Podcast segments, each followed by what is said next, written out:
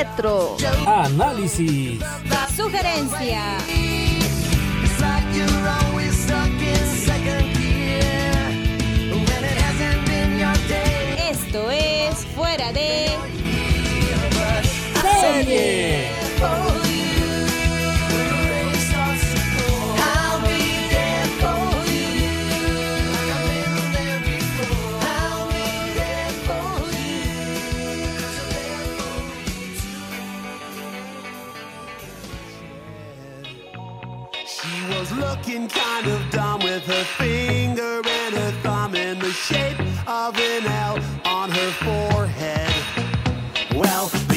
Years coming and they don't stop coming. Fed to the rules and I hit the ground running. Didn't make sense not to live for fun. Your brain gets smart, but your head gets dumb. So much to do, so much to see. So what's wrong with Hola, hola, ¿cómo les va? Hoy estamos empezando con algo nuevo y es este programa, Fuera de Serie. Me presento, soy Elvis y seré uno de los anfitriones de este dicho programa. Junto conmigo estarán Nancy y Joana. Todos juntos formamos este nuevo emprendimiento en este nuevo formato, valga la redundancia que es el podcast. Consta de tres sectores. Retro, que es recordar alguna serie del pasado. Análisis, el sector principal se podría decir de, de alguna manera, ya que es el sector de más larga duración y es una visión sobre todo de alguna serie de trascendencia mundial. Es una visión desde nuestras perspectivas, ya que no somos expertos ni nada por el estilo. Finalmente, sugerencia. Estoy seguro que el nombre ya les dice de lo que tratará este sector y es que les vamos a sugerir alguna serie que está por estrenarse por alguna plataforma a nivel mundial. Bueno, sin más que decir y esperando que el programa sea de su agrado, vamos con el primer sector que es retro.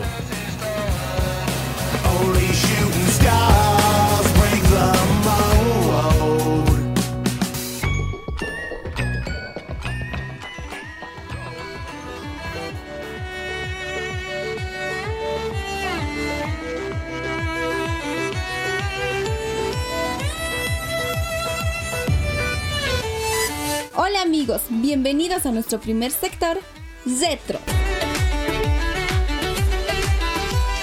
Yo soy Nancy y les estaré acompañando durante todo este tiempo.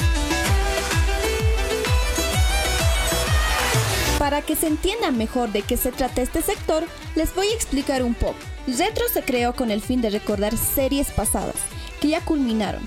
Es decir, daremos a conocer un pequeño resumen de lo que fue cada una de ellas, pero obviamente no daremos el final, por si es que se animan a verlo. Mencionaremos a los personajes principales, a los secundarios, el drama de la serie y una que otra curiosidad. Ah, y no se olviden que daremos datos de quiénes fueron sus creadores, si es que llegaron a tener reconocimientos, entre otros. Bueno, sin más que decir y esperando que sea del agrado de ustedes, vamos con nuestra primera serie.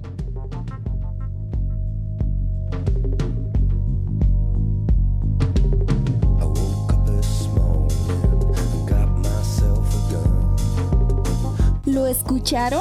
Bueno, yo sé que con esta canción algunos ya se imaginan de qué serie les estaré comentando. Los Soprano. Sí amigos, lo que escucharon. Sé muy bien que esta serie está entre las mejores. Y los que la lograron ver se quedaron bastante satisfechos con lo que nos presentaron. Y aquellos que no la vieron, pues les animo a que lo hagan, ya que es una serie que logró lo que otras no pudieron. ¿A qué me refiero? Pues esta serie colaboró en elevar a la televisión a la llamada tercera edad de oro. Hablo de que en esta edad hubo mayor presupuesto, ideas nuevas, apertura del campo de influencia y más audiencia. Existe variedad de contenidos y tiene sus influencias en la radio y el teatro. Todo esto desde 1940 a 1960. A partir de ello, avanzó cada vez más la televisión. Pero no nos salgamos del tema. Continuando, la serie pertenece a HBO. Los Soprano representan fielmente a la mafia. Conflictos raciales, violencia, drogas, dinero, negocios turbios, etc. ¿Ah, sí? Deja que lo vea bien. ¡Ah! ¡Te voy a dar yo hueso roto! ¡Capullo! ¿Dónde está mi...? Los Soprano no intentaron imitar a nadie. Su creador fue David Chase, quien dice que no planeó llegar tan alto, que sin pensarlo lo consiguió y se siente contento. Es una serie psicológica camuflada con aventuras. Ahora hablemos de los personajes. Tony Soprano, principal protagonista de la serie, quien toma el mando de la familia tras la muerte de Jackie. El personaje interpretado magistralmente por James Godolphin. Es ansioso y violento con un apetito enorme por la comida y las mujeres. Pero tras ese hombre básico se encuentra un Tony acomplejado, contradictorio y muy inteligente. Corado Soprano. Es el tío de Tony, quien se siente intranquilo al ver que su sobrino heredó las cualidades de su padre para estar al mando y quien amenaza con quitarle el poder, pero sigue empeñado en que nadie puede hacer eso y que él sigue siendo el jefe de jefes. Carmela Soprano es la mujer de la mafia, quien tolera las infidelidades de su marido y salidas porque ese es el precio que debe pagar para estar en la posición que está. Doctora Melfi es la psicóloga de Tony. Christopher es el sobrino de Tony aspirante a entrar a la mafia, quien es impaciente, de carácter impulsivo, caótico, no reflexivo.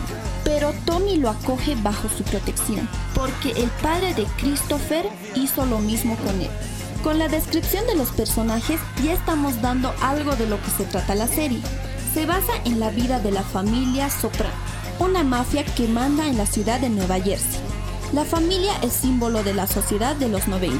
Algunos de los temas principales son los negocios ilegales, contrabando, asesinatos, la terapia de Tony con la doctora, que se podría decir que es uno de los temas más relevantes. que vuelve en busca de ayuda. No lo vea como una derrota. Ella forma parte de la generación que creció con la depresión. Pero la depresión para ella fue como ir al parque de atracciones. Y ahí está la palabra depresión. Entre los temas secundarios está la familia de Tony, que es un vaivén con altos y bajos. ¿Quién inventó la mafia? ¿Qué? La cosa nostra, ¿quién la inventó? ¿Qué más da? ¿No fue Salvatore Lucana, más conocido por Charlie Lucchi Luciano, que organizó las cinco familias Lucchese, Gambino, Bonanno, Profaci? ¿Hay algo que me quieras decir? Me gusta la historia igual que a ti, papá. Cállate y deja el puto tema. ¿Eh? Otro tema es la relación de su madre con Tony. No es un geriátrico. ¿Cuántas veces tengo que decirte que es una residencia para jubilados? Estarías con personas de tu edad, irías a sitios, harías cosas. Ah, ya sé cómo están esas mujeres en esos geriátricos, en sillas de ruedas balanceando como idiotas. Anda, cómete las berenjenas. En la serie se observa mucha discriminación, raza negra, judíos y mujeres. Los negros discriminan a los judíos, los judíos a los italianos y los italianos a los negros. Es decir, todos contra todos, por lo que sea y de lo que sea. ¡Negratas! ¡Barry! ¡No tengo razón! ¿Quién ha sido si no? A esto se le llama discriminación. Las mujeres en esta serie están destinadas a papeles secundarios, que son esposas, amas de casa, amantes, etc. Pero también tiene gran importancia sobre todo la mujer y la madre de Tony. Como pudimos apreciar, mientras les contaba el papel de cada personaje, nos fuimos dando cuenta de qué se trata la serie. Ya para culminar, les doy un dato más. Esta serie tiene 6 temporadas con un total de 86 episodios, cada uno con 50 minutos aproximadamente, que se transmiten entre enero de 1999 y junio de 2007. Eso fue todo amigos, espero que les haya gustado todo lo que les comenté y pues nos reencontramos en el siguiente programa. Me despido, yo soy Nancy y esto fue Retro. Ya dicho todo esto, nos vamos al siguiente sector. Bye bye.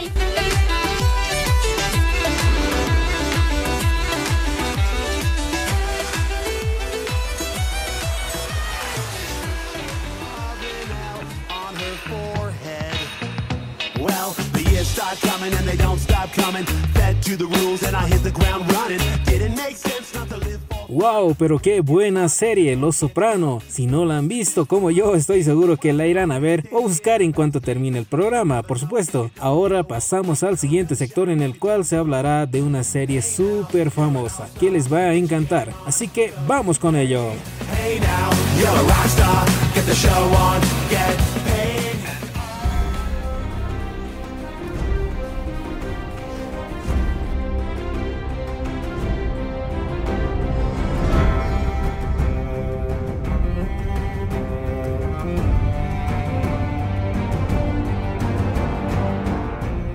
Y continuando con el programa, mis amigos, vamos a entrar al tema principal. Como les habíamos anticipado al inicio del programa, vamos a hablar de una serie magistral, una serie realmente épica. Estoy seguro que les va a sonar porque ha sido nominada a múltiples premios Emmy y ha sido ganador de muchos de ellos. Es una de las series que está catalogada como una de las mejores de la historia. Estimado Elvis, por, la, por lo que nos puedes describir de la serie, me parece que es muy in- interesante, pero por favor cuéntanos más. Claro que sí, mira, esta es una serie realmente épica y es Juego de Tronos. Wow, Juego de Tronos. Mira, Elvis, yo vi Juego de Tronos, pero hasta ahora me quedé en la tercera temporada. No me digas, no terminaste de ver la serie, pero No. ¿sabes de ella? Sí, un poco, pero parece que tú sabes más, así que por favor continúa contándonos. Claro que sí, mira, esta serie es una de las obras maestras, se podría decir, en cuanto a literatura, en cuanto a guion, sobre todo, porque el autor George R. Martin se inspiró en la historia de, de Gran Bretaña para hacer esta, esta obra. ¿Por qué dicen eso? Porque la familia de los protagonistas, los apellidos cuyos ellos tienen, coinciden con lo que era la Gran Bretaña. A ver, te cuento. Serían los Lancaster, en este caso serían los Lannister, y los York serían los Stark. Bueno, y también hay muchas otras coincidencias. Por ejemplo, la Guerra de las Rosas. Se dice que estas dos familias hicieron como una guerra civil eh, y redujo las fuerzas feudales, se puede decir, las fuerzas armadas que tenían ellos. También esta historia nos habla de un muro, el muro de Adriano. Este muro fue construido para evitar que fuerzas extranjeras, tal vez se podría decir, o en los enemigos de, de la Gran Bretaña ingresen al país. Entonces fue construido para repelerlos. Y en la historia de Fuego de Tronos hay un muro también, que este aleja a los otros, o sea, los caminantes blancos, en este caso porque en los libros no se los llama así, se los llama los otros, no se los especifica como los caminantes blancos, pero en Fuego de Tronos se los llama los caminantes blancos y los salvajes.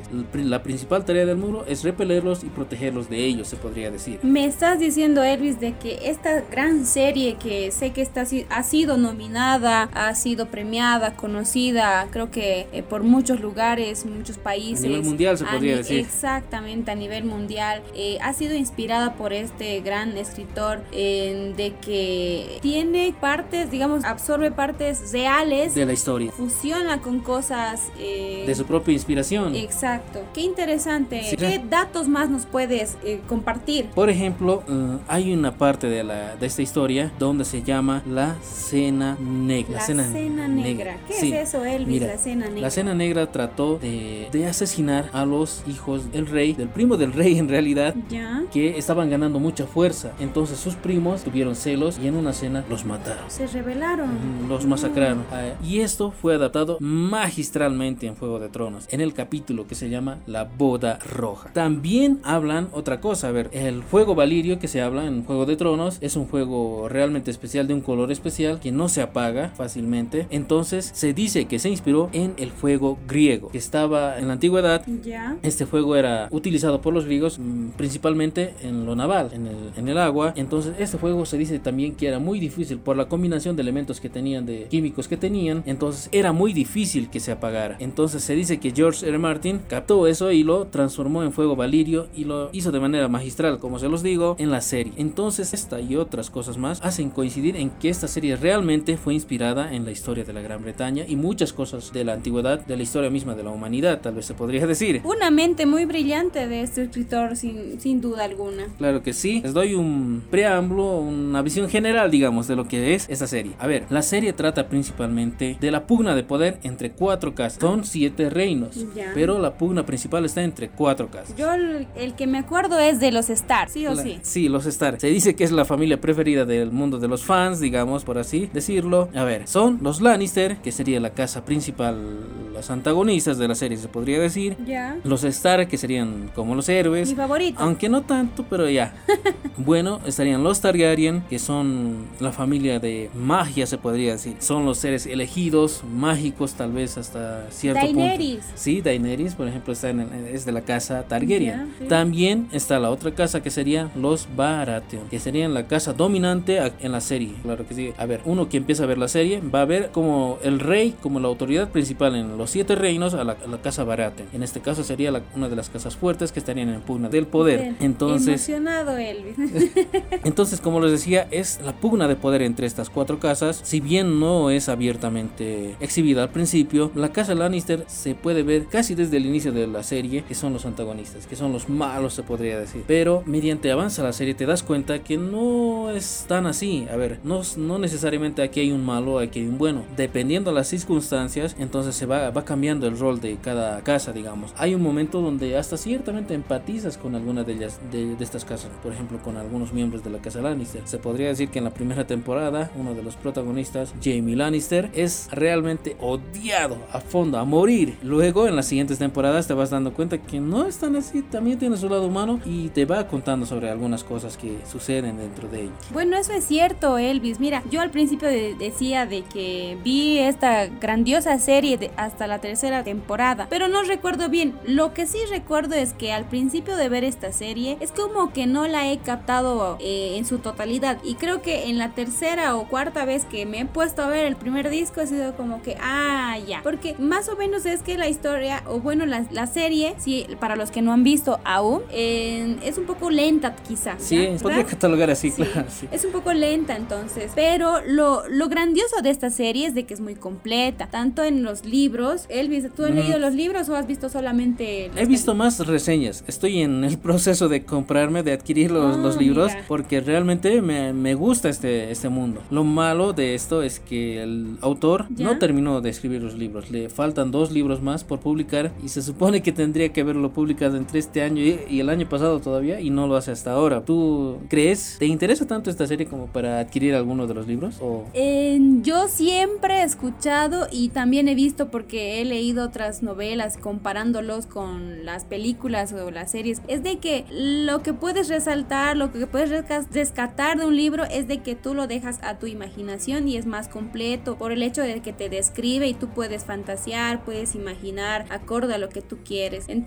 eh, en cuanto hablando, digamos, de las series, lo interesante es que cada personaje te describe una historia. Entonces, de los libros hasta donde yo he visto la serie, pues yo creo que me, me estoy quedando con sabor a más y sí, me gustaría comprar eh, estos Ajá, libros. Entonces, una vez culminando de ver eh, o terminando de ver la serie, yo creo que también te va a animar, ¿no? A comprarlos. Porque me dices sí. que te gusta, ¿no? Es... Me encanta, sí. Yo, a- a- para mí, por ejemplo, si me preguntas, Elvis, ¿quién es mi, mi personaje favorito? Te diré que es Daenerys. Me parece una mujer, eh, a lo que he visto, este, que pasa por mucho, sumisa, y a lo que voy un poquito eh, spoileándome yo propia, es de que tiene una evolución magnífica, porque es una mujer eh, que es explotada incluso, creo que por su propio hermano, Ah, Elvis. sí, es cierto. En la primera temporada se puede Eh, apreciar eso. ¿Ves? Entonces es ahí donde poco a poco ella, porque prácticamente está huérfana, más que con su hermano, pero su hermano eh, por un acto de rebelión es donde muere, ¿no? Entonces por su codicia y todo eso. Entonces... Alerta de spoiler, por si acaso. Ah, no, para los que no han visto aún, entonces no voy a spoilear tanto. muere, no muere. Pero, pero para mí, mi personaje favorito, lo recalco, es Daenerys Targaryen. Ahondamos un poco más sobre lo que es Daenerys. A ver, en la primera temporada se puede apreciar cómo ella realmente está casi como perdida. ¿no? no le interesa mucho lo que es el poder político o recuperar o vengar quizás a su casa que ha sido derrocada del poder. Para mí más es que ella quiere satisfacer eh, a su hermano, porque es como que ella se siente protegida por él y, y ella Ah. eh, se siente como que en responsabilidad de Mm. cumplir con su hermano. Pero su hermano no lo ve de esa manera, sino que a su hermana la ve como un instrumento. Y otra vez estoy spoileando, me parece, Elvis. A ver, eh, se podría decir que sí, la ve como un instrumento, porque en realidad no la trata como hermana en sí, ¿no? Porque, a ver, vamos a hacer algunos spoilers, no tan fuertes, porque se van a, se van a enganchar con la serie y van a dar cuenta que no es lo más importante de ello, porque vemos en una parte de la serie, en uno de los capítulos de la primera temporada, que su hermano prácticamente la vende a un, a un emperador, a un casi como rey de los, de los bárbaros, de una horda, que se llaman los Dothraki. Entonces, los Dothrakis, entonces.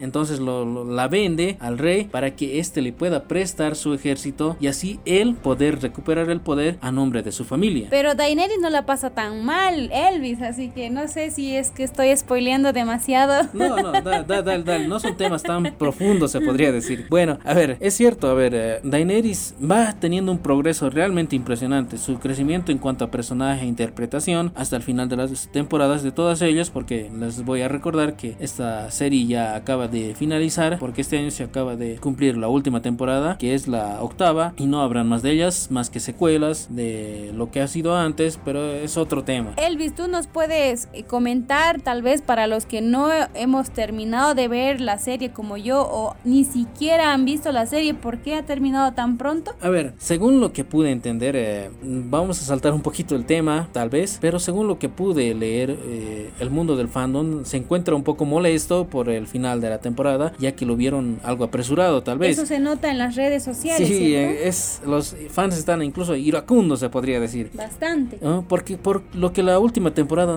tal vez no fue lo que esperaban, porque te, te cuento que para esta última temporada se esperó dos años. Entonces, las anteriores temporadas se se iban estrenando cada año, digamos. Finalizaba hoy y al siguiente año ya estaba la siguiente temporada, entonces podía seguir continuando. En cambio, en esta, aparte de esperar dos años, redujeron los capítulos, porque hasta, hasta la temporada 6, cada temporada, valga la redundancia, constaba de 10 capítulos. Y a partir de la séptima temporada empezó a reducir esto sin explicación alguna, se podría decir, porque no había una razón lógica, ya que en cada temporada nos habían dado un, progreso, un del porqué de lo que hacía cada personaje. Entonces se podría decir que parecía que lo estuvieran anticip o apresurando el final de la serie. Entonces, si bien la temporada 7 no estuvo excelente, pero estuvo bien, estuvo casi a la altura de, de lo que fueron las anteriores temporadas. Sin embargo, esta última estuvo realmente muy, muy criticada. Y también se dice que es porque el autor de la serie de los libros, George R. Martin, no ha cu- culminado con ellos. Entonces no tenían en dónde inspirarse los guionistas, Denis Bienoff y Da- David Weiss. Tengo entendido de que el, o bueno, creo que nos acabas de también mencionar que el escritor de los libros se había, se había quedado entre el quinto o cuarto o quinto libro, ¿cierto? Quin- Quinto libro, quinto, Quinto libro, se quedó en el quinto. Y para el séptimo y octavo, o bueno, séptima y octava temporada es donde ha culminado esto de la serie, donde la, lo, lo que todos esperábamos, digamos que como siempre acostumbrados hasta la tercera, por lo menos que se ha visto. eh, Que tú has visto, ¿no? Que yo he Y visto. estás en progreso de verla, por si acaso ella lo sigue viendo, porque Eh. se enganchó.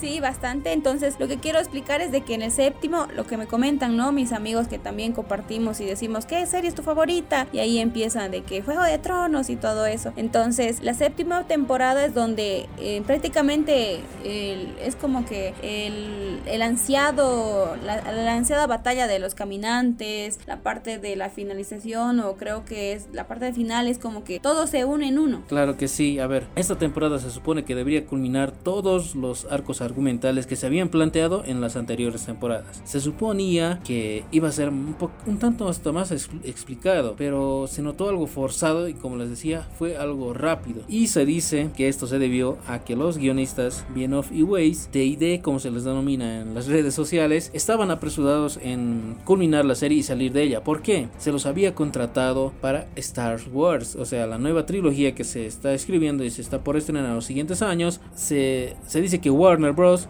Entonces los contrató a estos escritores dado el éxito que ha tenido Juego de Tronos. Entonces pensaron que eran los indicados para, para escribir esta nueva trilogía y dirigir esta parte de la película, anticipando un éxito que él mismo que, te- que tuvo Juego de Tronos. Entonces se dice que por eso este, ellos apresuraron el final de la serie, porque también confirmaron que HBO les había propuesto 10 capítulos para esta final de temporada. Sin embargo, ellos dijeron que no, que con 6 capítulos era más que suficiente para culminar la misma. O sea que ellos suponían que con lo que han presentado iba a ser más que suficiente. Y no fue así, la verdad. Fue, fueron duramente criticados a tal punto de que ahora algunos fans de Star Wars, que son muchos, hasta de culto se podría decir, de ciencia ficción, entonces están preocupados ya que vieron el final de una serie tan buena. Épica. Sí, entonces vieron que... mm, mm, les entró como que mm, tal vez no lo pueden No hacer bien. satisfechos. Sí, no están satisfechos y entonces están pidiendo que se los saque de esta nueva producción de Star Wars. Una pregunta personal para ti, ver, ver, Elvis. dime. Eh, ¿Tú estás de acuerdo con el final, ya que tú has visto toda la temporada desde la primera hasta la octava? Am, ¿Qué nos algo- puedes es decir tú, de Elvis? decir, a a ver, ver. una opinión muy personal de ti, que te la sabes muy bien, me, me agrada tanto, porque estoy aprendiendo tanto, ¿sí? Sí, la he visto múltiples veces, por lo menos hasta la séptima temporada. La he visto fácilmente, la habré visto cuánto, Ah. hasta llegar unas 8 o 10 veces. 8 o 10 veces. Ya, entonces, si no nos quieres adelantar tal vez un poquito del spoiler de la última temporada para los que no han visto aún, eh, ¿cuál ha sido tu, tu escena favorita de, de toda la serie? Que nos puedas decir una escena épica que haya pasado. A ver, vamos por partes, como dijo Jack el Destripador. A ver, me preguntabas qué me parecía esta última temporada. Como creo que todavía no quieres dar spoiler, Sí, no lo voy a hacer. A ver, no lo voy a hacer dando spoilers. Se podría decir que estoy casi con la misma opinión de los fans. Me pareció algo apresurada, no debió concluirse en tan pocos capítulos y me pareció algo insultante, hasta se podría decir, porque se esperaron dos años, como te digo, y se descubrieron errores, o sea, garrafales, que se supone que en una producción tan grande como esta no debería pasar. A ver, les cuento algo que no es algo preponderante en la trama. Un ejemplo, en, una de la, en uno de los capítulos se les escapó con la edición, borrar con la edición, un vaso de Starbucks. A ver, les recuerdo o les aclaro que Starbucks es una empresa gigantesca de los Estados Unidos y creo que hasta a nivel mundial No de sabía marca de cafés. Ya. Entonces, en una de las escenas están sentados todos ahí compartiendo en una cena. Se puede ver el vaso ahí. Con su logo. Con su logo, digamos. No se aprecia también, pero se, se puede reconocer que es Starbucks. Entonces, es algo inaudito que en una producción tan grande se les escape ese tipo de detalles. Es algo grande. Son dos años que han tenido para. esa terminar. escena, Elvis, perdón que te corte, ¿en qué temporada es donde yo en la quiero? última, en la última. En la última. Por eso es que la gente está un poco molesta, se podría decir, ya que se suponía que tenían que entregarnos algo de, de mucho más calidad que las anteriores, ya que era el final de esta serie. Todos estaban esperando el final de esta serie, para así ubicarla, se podría decir, en el top 1 de las, de las mejores series de la historia. Sin embargo, con este, con este final tan cutre, se podría decir, puede decir que bajó al top 5 tal vez. Top Mm, 5, ajá. de lo que Pero aún top así, 1 al 5. Estaba entre top 1 y 2. Recordemos que top 1 hasta ahora se sigue manteniendo, que es Breaking Bad. Breaking es una Bad, serie igual. Otra serie muy interesante. Muy interesante que la vamos a tratar en los siguientes capítulos porque yo creo que se merece, ya que está en el primer lugar, eh, según varios críticos. Y yo también, yo la he visto igual y estoy de acuerdo con ella.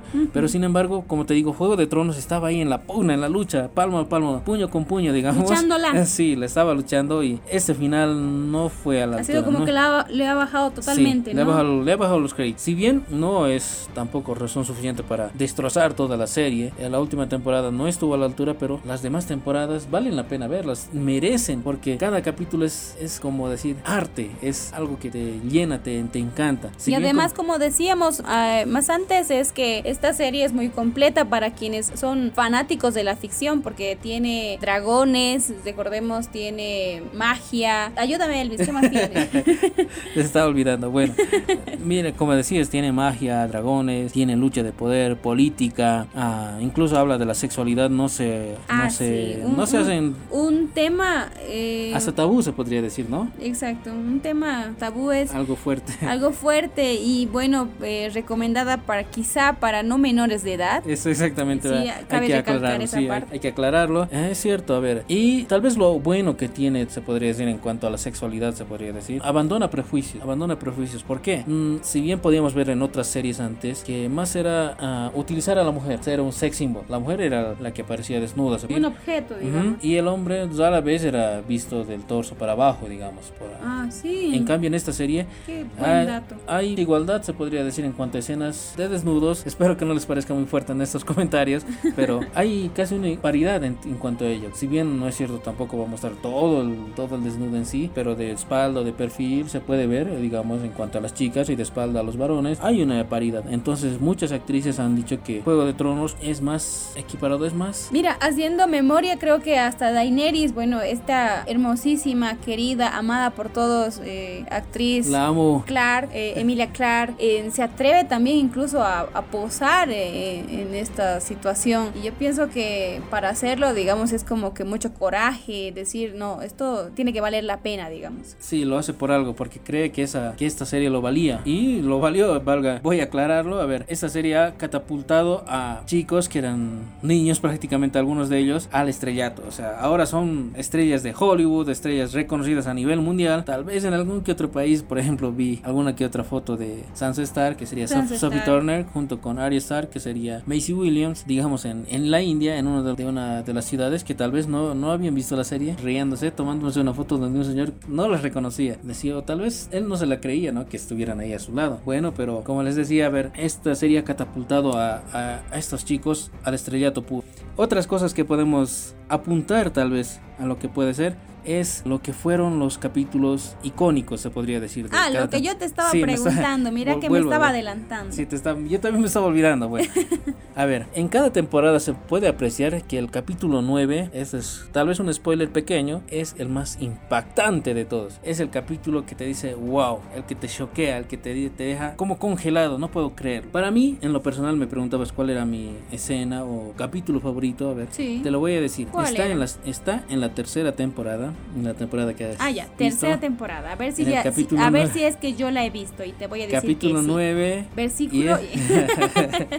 a ver, es la boda roja. Este capítulo mm, me marcó, me impactó, me hizo incluso querer dejar de ver la serie porque no podía creer lo que veía en mis ojos. No les puedo decir qué es porque tienen que verla, tienen que disfrutarla, tienen que llorar o reír o impresionarse, quedarse en shock. Ah, para ya, ver. Elvis, ya me acordé. No voy a spoilear, pero sí, te deja con la boca abierta de decir, ¿qué?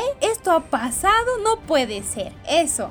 Yo, al menos una de las tres cosas que dije, vas a decir. Claro que sí, porque no te la crees, no te la crees porque si bien en las anteriores temporadas te van dando atisbos de que nada es color de rosa, nada es nada va a ir como tú piensas, esto te deja diciendo what, o sea, ¿qué? ¿Qué ha pasado Se están aquí? haciendo la burla de mí, digamos, de- de tele- del televidente y no, y es y es lo que te atrapa. En la primera temporada igual el capítulo 9 es lo que ha dejado a muchos fans, digamos, hasta con rabia porque uno de los personajes favoritos de ellos entonces está en peligro y muere. No les voy a decir quién, aunque es un spoiler eh, algo grande, pero es uno de los personajes favoritos de todo el fandom y muere. Y dicen, entonces aquí nadie está salvo. Nadie es un personaje favorito, nadie es imprescindible en la serie. Entonces, Y recordemos, eh, Elvis, perdón, nuevamente siempre te corto. Y, No, re- dale, dale, dale. y recordemos de que esta serie, desde la entradita, es de que nada, ningún personaje es seguro. Recordemos que el jefe de los Stark, no puedo decirlo, eh, bueno, es ya, digamos, ahí, pero tienen que verla. sí, tienen que verla. Y los que ya han visto, yo pienso que ya se han Eh, ubicado, saben a qué nos referimos, sa- saben a qué, lo- a qué estamos diciendo, qué personaje estamos nombrando y todo eso. Y bueno, a ver, ya para ir culminando el sector, Joana, ¿tú crees que esta serie merece estar entre los cinco mejores de la historia? ¿Entre las cinco mejores de la historia? Bueno, como lo decíamos nosotros de que sí. Según lo que has visto, ¿no? Ah, ya, hasta donde vi. Bueno, yo pienso que sí. Yo pienso que sí, eh, queridos eh, Aunque oyentes. sea de tu top 5, ¿no?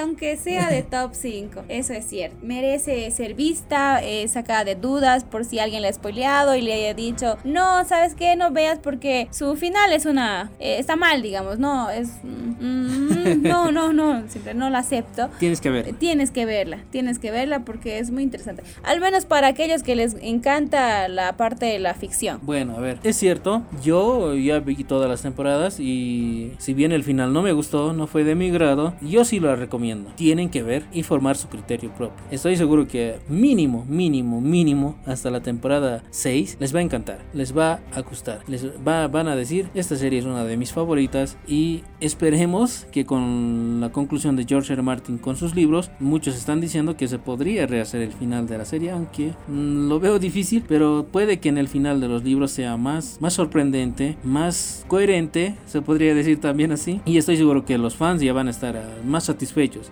Como les decíamos, esta serie es muy, muy, muy, pero muy buena. Si bien es cierto la última temporada no estuvo a la altura, merece que sea vista, merece que sea catalogada como una de las mejores series de la historia, ya que los capítulos predecesores a esta última han estado geniales. Sí, claro que sí, no la juzguemos por el tal vez un, un final decepcionante o tal vez eh, no ha cumplido nuestras perspectivas. Bueno, tal vez hablo por ti, Elvis, porque yo aún estoy ahí Tienes verla. ansiosa de verlo. Ojalá que no te desanime mi comentario, ¿no? Pero tienes que terminar de verla, tienes que terminar para formar uno propio, digamos. No Claro. puedes creer ciegamente en lo que yo te pueda decir, porque tal vez es mi perspectiva y, Eso es y tú puedes opinar otra cosa al Eso final. es cierto, tenemos que tener cada quien una opinión propia.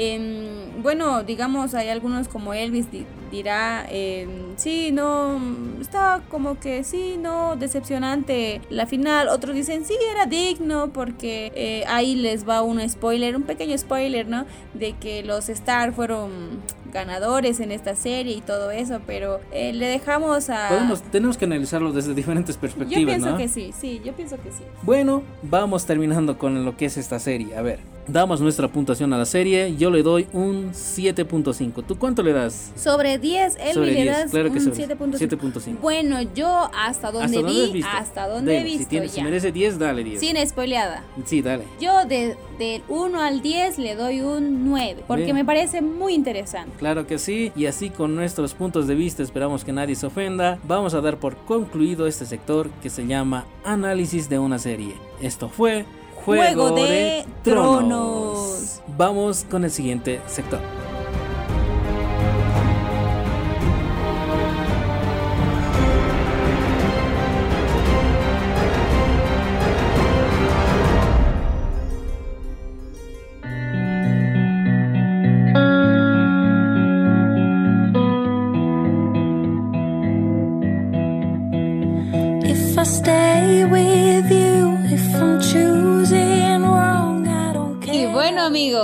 Nos introducimos en la parte de sugerencias y dejando un poquito ya de lado el análisis algo profundo de nuestra querida serie favorita eh, de HBO, Juego de Tronos, con algunas repercusiones de que si fue esta buena, fue mala y sin embargo recalcar a quienes aún no hayan visto esta gran serie que no deja de ser buena, que puedan verlas para que tengan un criterio propio. Y bueno, como dijimos más antes, vamos a pasar a otro sector que es sugerencias y qué mejor para empezar y recomendar esta serie que de seguro muchos de ustedes ya la han escuchado, están esperando ya con ansias la tercera temporada porque la primera y la segunda nos han dejado con sabor a más, aunque ya tal vez pensábamos muchos de nosotros que iba a ser el final y sin embargo la casa de Netflix nos está dando una vez más esta adrenalina con esta serie. Sí señores, es una serie de Netflix, eh, una de las series más eh, catalogadas como buenas que siempre nos da eh, Netflix, valga la redundancia, es de que esta serie es española además, ya les estoy tal vez adelantando un poco de lo que se trata. Y bueno, sí señores, estamos hablando de La Casa de Papel temporada 3. Recordemos para quienes aún, eh, bueno, la hayan visto y a quienes no, que esta serie es increíble, fabulosa, llena de acción, adrenalina, suspenso, eh, también un poco de carisma, dramática, humor, en fin, de todo. Es de que esta serie que nos muestra a una banda de atracadores, esta banda de atracadores eh, se reúnen eh, porque tienen una, algo en particular de que cada uno de ellos en su vida de manera particular, de manera independiente, mejor dicho, eran hábiles o bueno, eran, eh, ¿cómo se dice? Esta parte de que eran eh, cada quien eh, de alguna manera estaba metido en, en bandas en robo, falsificación. Entonces lo que hace es este famoso profesor quien es la cabecilla de esta, de esta banda que realiza un complot contra la casa de moneda y timbre, el lugar donde establecen el dinero, el banco donde se fabrica el dinero, es de que ellos hacen un plan macabro, un plan donde ingresan al banco y entonces eh, cuando supuestamente todo está bajo control, se empiezan a salir las cosas de su lugar. Es decir, que hay, para empezar, se relacionan, se involucran con las víctimas, con los rehenes, quienes trabajan en el banco y en ahí sucede un montón de cosas. Se llega a crear eh, parejas, se empiezan a, a hacer alianzas entre rehenes y, atracadores. Y en fin, entonces cuando se empieza a salir de las manos parece que todo está ya perdido para los atracadores. Y en particular de todas estas personas que son seis o siete, mis personajes favoritos llegan a tener nombres de países. Y eso es lo más interesante que al principio tú reconoces o si es que lo vas a ver vas a identificar al profesor que es un crack, que es una persona que prácticamente piensa en todo, un, maestro. Entonces también tenemos a A Moscú, a Berlín y la sexy sensual Tokio, que estoy muy segura de que muchos de ustedes son fanáticos y seguidores. Y para quienes no, pues no se preocupen porque estoy segura que más adelante van a tener un personaje favorito. Y bueno, finalizando con la primera y segunda serie, spoileando o tal vez dando un poco de sinopsis, es de que cuando vemos de que todo tal vez está perdido para nuestros personajes favoritos, es que la cosa se voltea cuando vemos que todos tienen éxito y cada quien es feliz con el dinero que se llegan a hacer en el timbre y en la moneda. Totalmente muy interesante y es así como renueva la tercera temporada Netflix. Y ahora el encuentro ya no es la parte lucrativa, sino es más emocional. Cuando sucede esto, cuando uno de nuestros personajes favoritos llega a caer en manos de la ley. ¿Quieren saber quién es? Pues tienen que ver y quienes han visto, yo pienso que están muy contentos, están fascinados con esta tercera temporada que llega con más recarga de adrenalina. Lost my time, my life is gone enough. Somebody once told me the world is gonna roll me. I ain't the sharpest tool in the shed.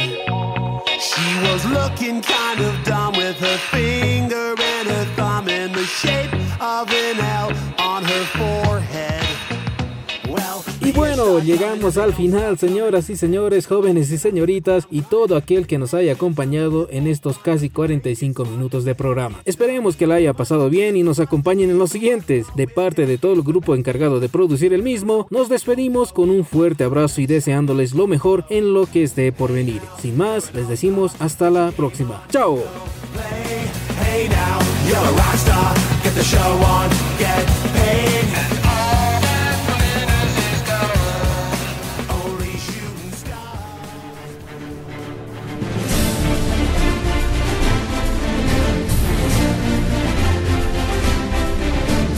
Esto fue Fuera de Serie. Amigos, hasta la próxima.